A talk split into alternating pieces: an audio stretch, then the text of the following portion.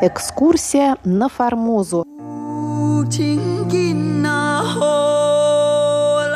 У микрофона Мария Ли. Здравствуйте, уважаемые друзья. Сегодня мы продолжим знакомиться с первой главой новой книги Валентина Лю «Этнополитическая история Тайваня в мировой историографии 17 по 21 века».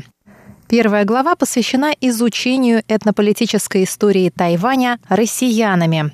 В прошлый раз мы остановились на том, что одно из первых сочинений российских очевидцев о формоссах приписывается австро-венгерскому авантюристу, графу и генералу в кавычках Морису Августу Беневскому, годы жизни с 1744 по 1786, который бежал на галеоте Святой Петр из ссылки на Камчатке и провел в августе 1771 года две недели у берегов Формозы.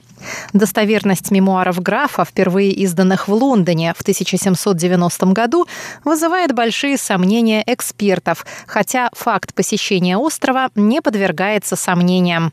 Описание скалистых восточных берегов, мирных встреч и боевых стычек с туземцами, жилищ, привычек и обычаев аборигенов выглядят достоверно.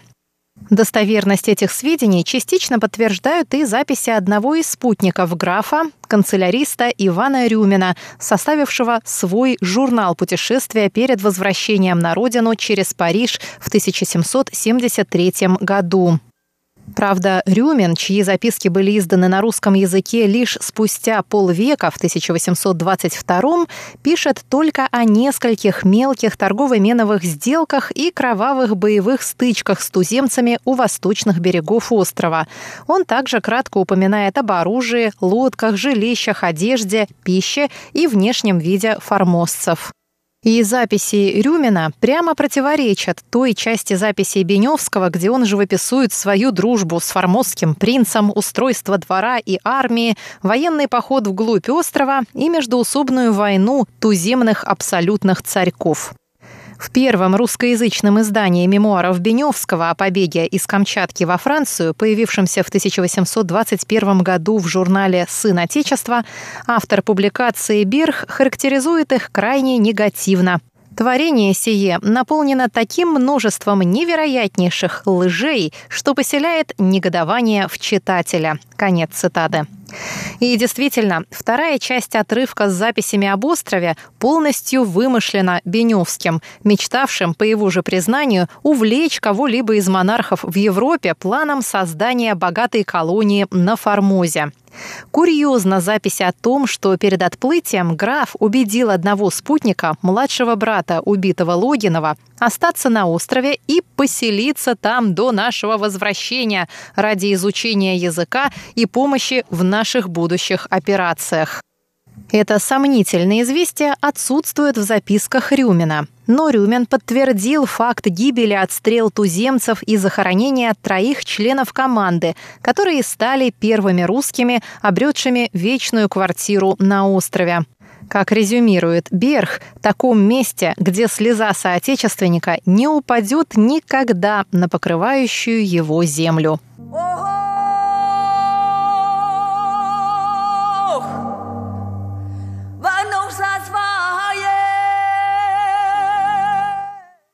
Таким образом, описание Формозы и формозцев в мемуарах Мориса Беневского и его спутников фиксирует факт первой высадки русских людей в неустановленном месте на восточных берегах острова, предположительно в районе Хуаленя, в августе 1871 года.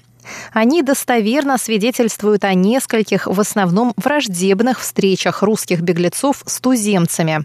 Сообщения Жебеневского о государственном устройстве, богатствах и многих обычаях островитян являются полным вымыслом и не более чем историографическим курьезом.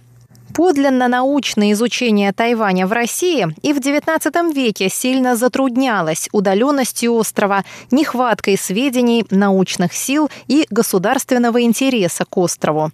В итоге накопление россиянами знаний о Тайване заметно активизировалось лишь после открытия Китая в 1840-70-х годах, после двух опиумных войн и вынужденного подписания Пекином неравноправных договоров об открытии для западных держав своих портов и территорий.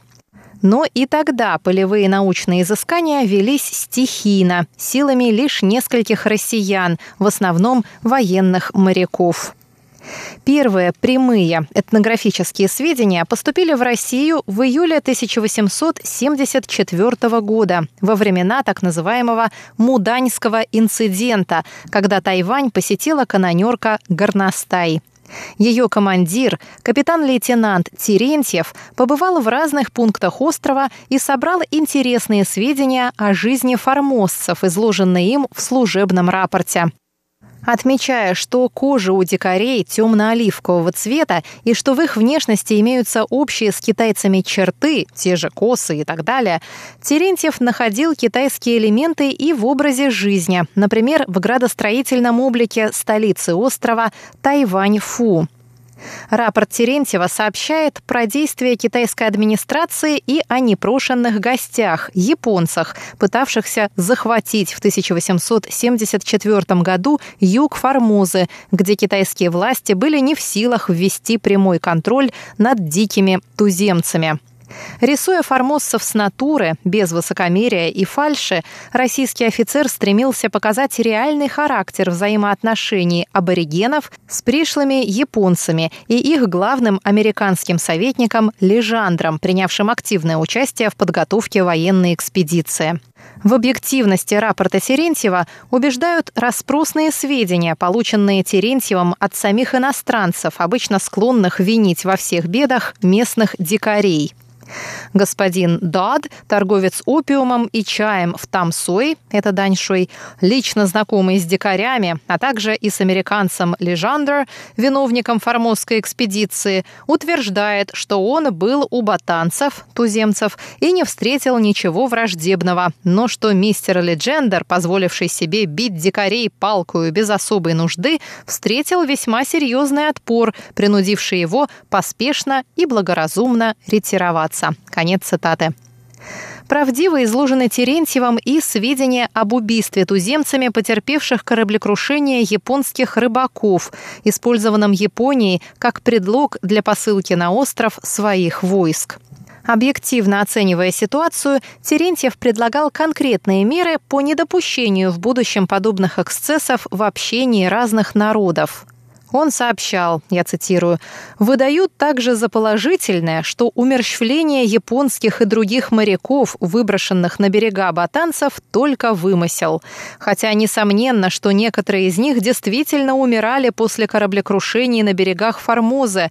Также несомненно, что некоторые были убиты, но не из любви к трагическим сценам батанцев, а просто в ссорах, возникших между спасителями и спасенными вследствие неясного понимания понимания обязанностей человеколюбия с одной стороны и обязанностей социальных с другой.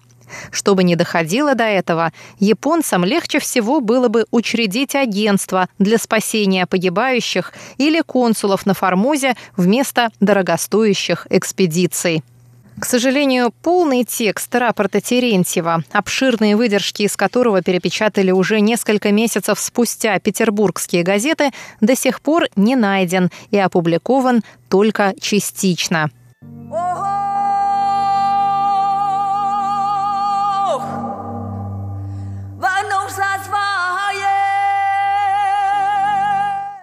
Через полгода после Терентьева первую научную экспедицию на Тайвань совершил молодой эстонец, прапорщик корпуса морских штурманов Павел Иванович Ибис, Пауль Юган, годы жизни с 1852 по 1877. В январе-феврале 1875 года Ибис в одиночку пересек весь остров пешком, сначала из Гаусюна на юг, а оттуда на север до порта Дилун. Но об этом мы поговорим в следующий раз в рубрике «Экскурсия на Формозу».